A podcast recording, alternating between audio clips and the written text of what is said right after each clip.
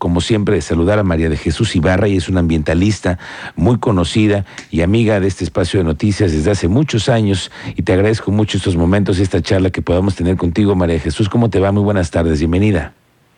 Muy bien, Miguel Ángel, muchas gracias por esta oportunidad. Les deseo un feliz día hoy y el agradecimiento por permitirme pues difundir este este tema que a mí me parece que no se le está dando la atención adecuada. Prueba de ello es que de manera recurrente estamos conociendo de casos de maltrato animal. eh, y fíjate que hoy, más allá de, de abordar el tema de las responsabilidades que les corresponden a las autoridades, porque tienen responsabilidades que a mí me parece que no están cumpliendo, tanto el Estado le correspondería, en este caso a la Secretaría de Desarrollo Sustentable, que tiene la obligación de promover de manera permanente campañas de difusión en materia de protección animal, de conservación y respeto a los animales, así como eh, de promover entre las autoridades educativas la incorporación de temas y programas en todos los niveles de, educación respecto del tema de protección animal y también de los municipios, eh, que creo yo que los municipios están haciendo un esfuerzo. Aquí quien ha sido de manera permanente omisa es la Secretaría de Desarrollo Sustentable porque no ha incorporado ninguna política pública en la materia eh, que sirva de guía tanto a los municipios como a las personas. Pero te digo, más allá de eso, yo considero que es muy importante aprovechar este espacio para dirigirnos a quienes actualmente son propietarios de animales que, que, bueno, está, lamentablemente se tiene que decir así son propietarios porque en la legislación los animales domésticos, los animales de compañía están considerados como cosas, que a mí me parece que es un tema que también tendría que abordarse porque uh -huh. se les debe de considerar como seres vivientes que, que sienten, que se enferman, que sufren. Y si empezamos a hablar desde ese punto de vista, a mí me parece que sería eh, eh, más útil para todas las personas que tienen relación o, o, tienen que tratar animales, así como a quienes somos amantes de las mascotas y de los animales de compañía.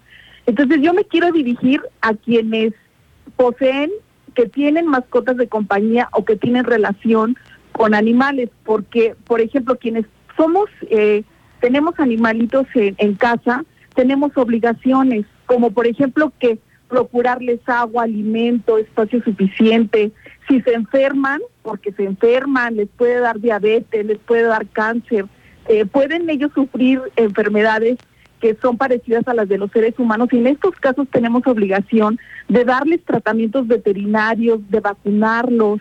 En caso de que causen algún daño, tenemos obligaciones civiles como solventar los daños que causen los animales, cuando los sacamos a la vía pública tenemos obligación de sacarlos atados para evitar que puedan causar algún daño o lesiones a otras personas, retirar de la vía pública las excretas eh, que, que ellos pudieran dejar. Eh, y también en caso de que no podamos hacernos cargo de un animal, estamos obligados a buscarles alojamiento y cuidado. Y de ninguna manera podemos abandonarlos en la vía pública, ya sea vivos o muertos.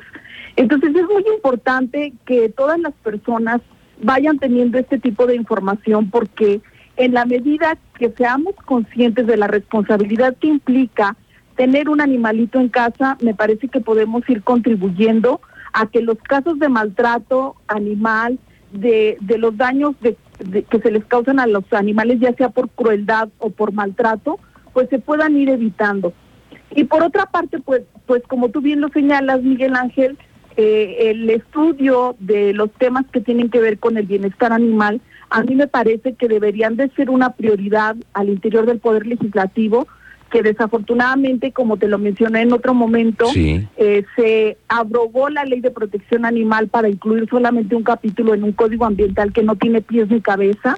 Y bueno, pues hacer el llamado también a quienes tienen la responsabilidad de legislar para que lo antes posible se puedan tener reglas claras eh, de las obligaciones que tenemos, de las responsabilidades, de lo que se puede generar cuando no cumplimos con estas obligaciones, pero me parece que en primer lugar, pues aprovechar el espacio para generar un poco más de conciencia entre las personas que tenemos animalitos en casa. Es que sabes que María Jesús te estaba yo pensando y hacía yo esta reflexión al, año, eh, al aire la semana pasada, es ¿qué te tiene que pasar por la cabeza para envenenar 10, 12, 15, 20 animales.